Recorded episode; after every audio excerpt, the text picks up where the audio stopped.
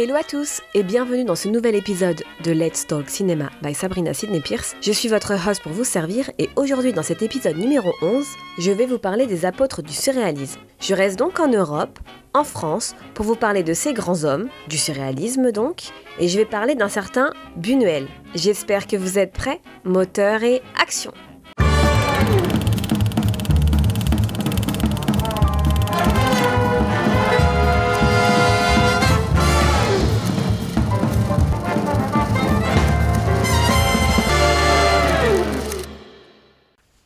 Comme je le disais en introduction, aujourd'hui dans cet épisode numéro 11, je vais vous parler du surréalisme, donc du cinéma surréaliste. Mais avant de commencer, n'oubliez pas de vous abonner sur notre page Instagram, Let's Talk Cinema by SSP, et également via tous les canaux d'écoute, que ce soit Apple Podcasts, Spotify, Amazon Podcast Music, Google Podcast. Allez-y, abonnez-vous et mettez la petite cloche, comme ça quand un épisode sortira, vous aurez le petit bip bip alors, la semaine dernière, souvenez-vous, je vous parlais donc d'Abel Gans et je vous expliquais que cet ambitieux réalisateur avait décidé de secouer le regard assoupi des spectateurs français suite donc à la Première Guerre mondiale où le cinéma européen a chuté et le cinéma américain a explosé et est devenu un peu leader du marché. Donc plusieurs réalisateurs ont décidé de secouer le cocotier, comme on dit, pour essayer donc de faire revenir l'Europe et aussi la France à l'honneur, ce qu'il était avant la guerre. Et comme je vous le disais en introduction, je vous parlais donc du surréalisme.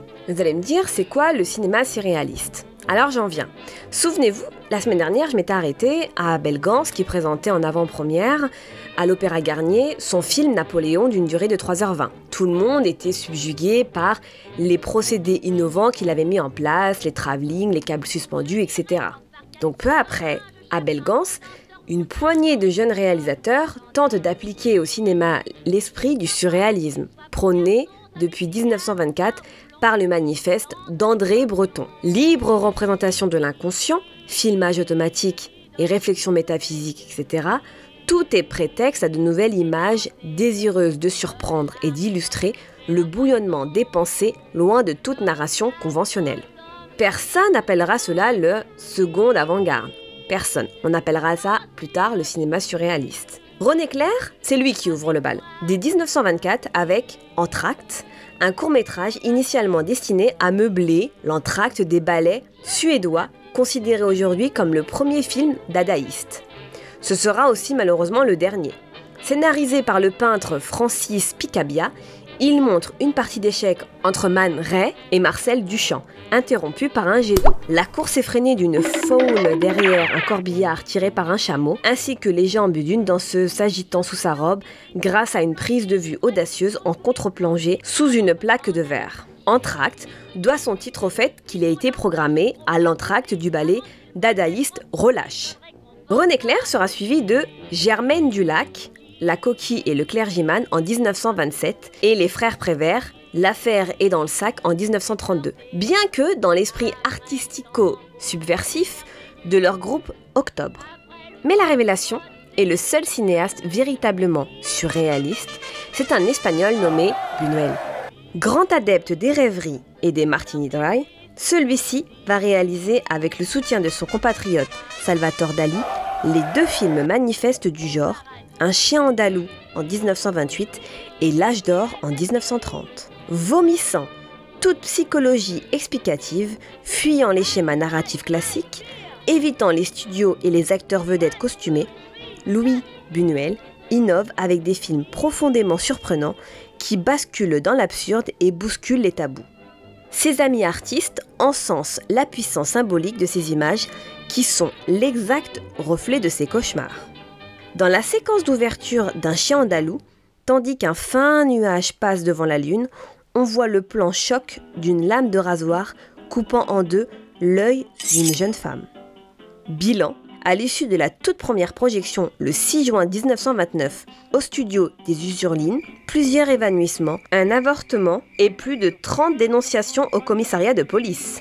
Traumatisés, eux aussi, les critiques réactionnaires crient au scandale. Ils hurleront plus encore avec L'âge d'or, intitulé initialement La bête andalouse. Dès sa première diffusion au Studio 28, le 30 novembre 1930, dans le quartier de Montmartre, L'âge d'or est attendu au tournant. Produit par le couple d'aristocrates excentriques Charles et Marie-Laure de Noailles, ce film qui clame l'amour sans détour, loin des contraintes sociales, sans le souffre.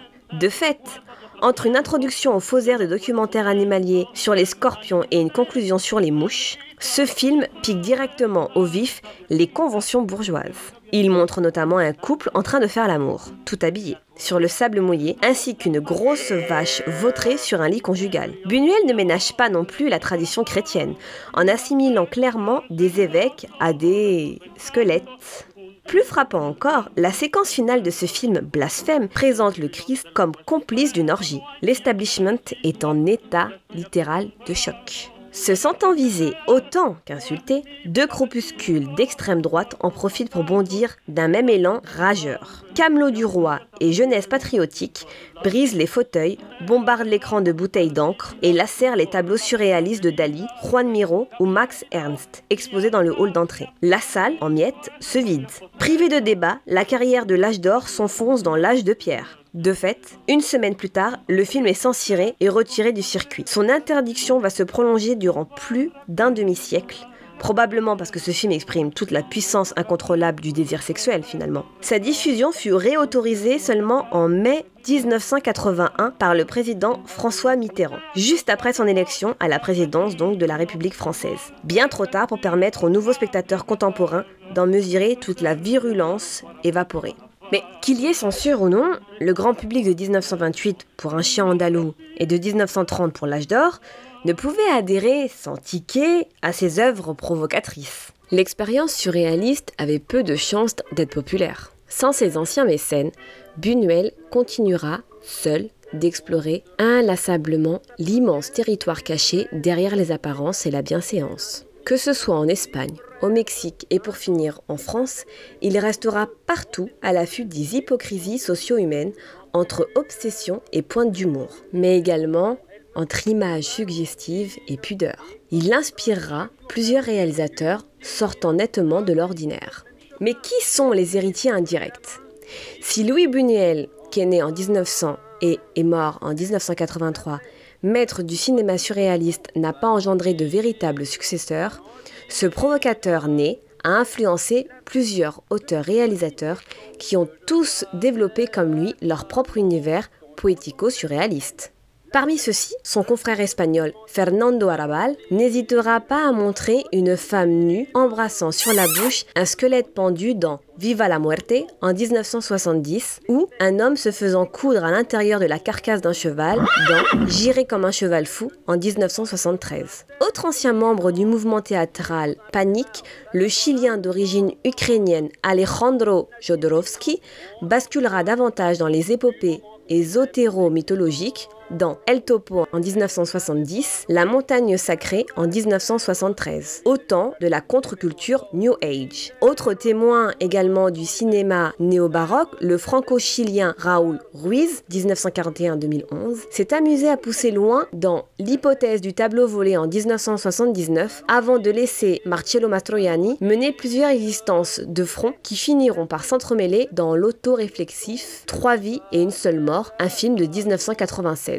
Auparavant, l'artiste peintre américain David Lynch a commencé par réaliser A Rise Ahead en 1977. C'est une envoûtante errance cauchemardesque. Avec Blue Velvet en 1987, ce grand réalisateur, donc David Lynch, osera s'aventurer à la lisière de la curiosité malsaine bien avant l'hypnotique Mulholland Drive en 2001, où son art parviendra à gommer les repères entre rêve et réalité. Du grand art, combinant la surface d'une histoire avec une sensation de rêve malgré des images claires et précises. J'imagine que Buñuel aurait adoré. Mais je vous ai parlé de Buñuel, l'espagnol, qui effectivement a marqué, on va dire, c'est son œuvre qui a été immédiatement reconnue et légitimée par les surréalistes comme cinéma surréaliste. Mais je l'ai dit plus tôt qu'il y avait le premier film, hormis André Breton, il y avait un premier film surréaliste qui est né en France en 1928 qui s'appelait La coquille et le clergyman qui était un moyen métrage réalisé par Germaine Dulac, d'après un scénario d'Antonin Artaud. Ce film, présenté au public le 9 février 1928, il est vrai qu'il n'a pas été reconnu comme film surréaliste, et pourtant il s'agit du premier. Mais on estime à peu près que la période surréaliste au cinéma, envisagée donc au sens strict en France, s'achève en 1930 avec Le sang d'un poète de Jean Cocteau, sans compter les films qui contiennent une influence surréaliste. Mal aimés à l'origine, des films comme La coquille et le clergyman ou Le sang d'un poète sont aujourd'hui reconnus comme des œuvres majeures de ce courant, souvent par des surréalistes ou proches d'eux. Même si Louis Buñuel est généralement considéré comme le maître de ce mouvement, puisque même ce sont ses derniers films qui ont marqué d'une empreinte le surréalisme au cinéma, il faut rendre à César ce qui appartient à César et dire qu'effectivement ce sont des Français qui ont créé, qui ont mis en, du moins en scène ce mouvement. Mais vous allez me dire, je vous ai parlé tout à l'heure de dadaïsme, de surréalisme, vous comprenez pas trop. Alors en fait ce sont des influences du surréalisme et du dadaïsme d'après-guerre. Passé la période historique des années 1920 et 1930, on peut parler du cinéma surréaliste au sens propre du terme. Tant les films qui s'en réclament ou s'y réfèrent ou que l'on catalogue comme tels sont hétérogènes et hybrides. On note aussi que ce sont surtout dans des œuvres de fiction, soit narratives ou disnarratives, que l'on peut trouver des héritages, avoués ou non, du surréalisme, car c'est un courant de pensée qui travaille sur l'inconscient, le rêve, la psyché, notamment avec Louis Buñuel, qui en réclamera toute sa vie hein, dans toute sa filmographie, mais également avec Federico Fellini, David Lynch que j'ai déjà mentionné, mais également Shunji Terayama, Terry Gilliam, Raoul Ruiz ou encore Alejandro Jodorowsky que j'ai déjà mentionné. Des genres entiers comme le cinéma fantastique peuvent, à un niveau ou à un autre, en relever. Mais il est vrai que les influences du surréalisme sont également présentes dans le cinéma d'animation, celui des pays de l'Est notamment, mais également chez Tex Avery et d'autres. Et pour le dadaïsme, donc le cinéma issu du dadaïsme, l'autre grande avant-garde pluridisciplinaire de l'époque, qui a donné des films tels que Le retour à la raison de Man Ray, que j'ai mentionné en 1923, Entracte de René Clair en 1924, Animic Cinéma de Marcel Duchamp en 1925, qui influencera lui à partir des années 1950 un grand nombre de courants de cinéma expérimental, le cinéma lettriste, celui issu de Fluxus, de Found Footage, ou encore le cinéma structurel. En fait, ce sont des courants esthétiques, la forme prend le pas sur le contenu et la forme en devient un contenu. D'ailleurs, pour certains critiques de cinéma, comme Adou Kirou, qui était un écrivain de cinéma et un réalisateur français d'origine grecque, qui considérait le cinéma comme une essence surréaliste. Et il expliquait que La coquille et le clergyman, donc de Germaine Dulac, L'âge d'or et le chien andalou de Louis Buñuel, étaient tous trois un projet surréaliste. Pourquoi? Parce qu'ils s'inspirent en fait de la psychanalyse et de Freud et font des films surréalistes qui échappent à toute logique narrative.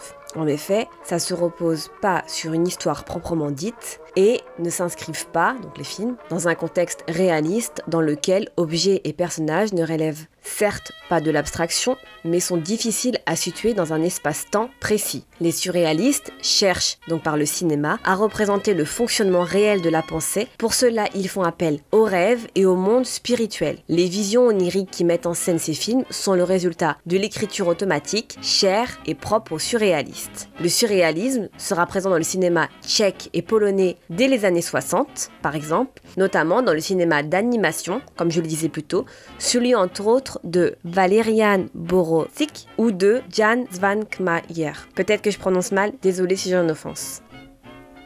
Mais pour vous remettre dans le 2023 et dans les films un peu plus surréalistes, au moins inspirés, on peut parler également donc de David Lynch comme on l'a dit, donc de Raoul Ruiz, etc. Mais également de Quentin Dupieux, qui dès 2010, dans sa filmographie, si vous voyez Rubber, Wrong, Wrong Cops, ou c'est quand même des films qui sont inspirés de cette pensée-là, donc qui font partie effectivement donc du cinéma surréaliste, qui sont classés comme tels. Si je vous parle du film Inception de Christopher Nolan, donc certains critiques le considèrent également comme un film tiré du surréalisme, étant donné qu'il y a un fascinant récit complètement surréaliste, sentimental et avec énormément d'inconscient, de subconscient, du rêve, donc qui pourrait le mettre dans la catégorie de film surréaliste. C'est à débattre, je vous laisse décider quel genre vous voulez lui donner. En tout cas, moi, c'est la fin de cet épisode qui était consacré donc aux apôtres du surréalisme. J'espère que cet épisode vous a plu.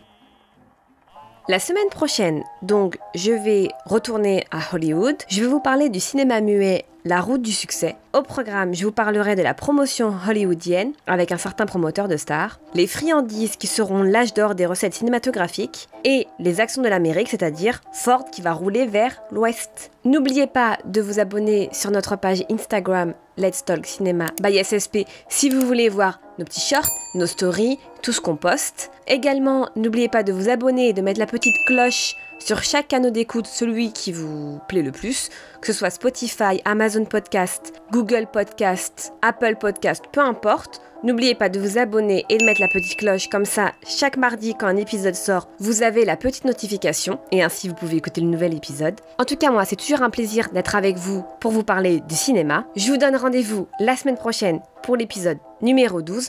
En attendant, je vous souhaite à tous une très belle semaine, un bon week-end et je vous dis à la semaine prochaine. Ciao ciao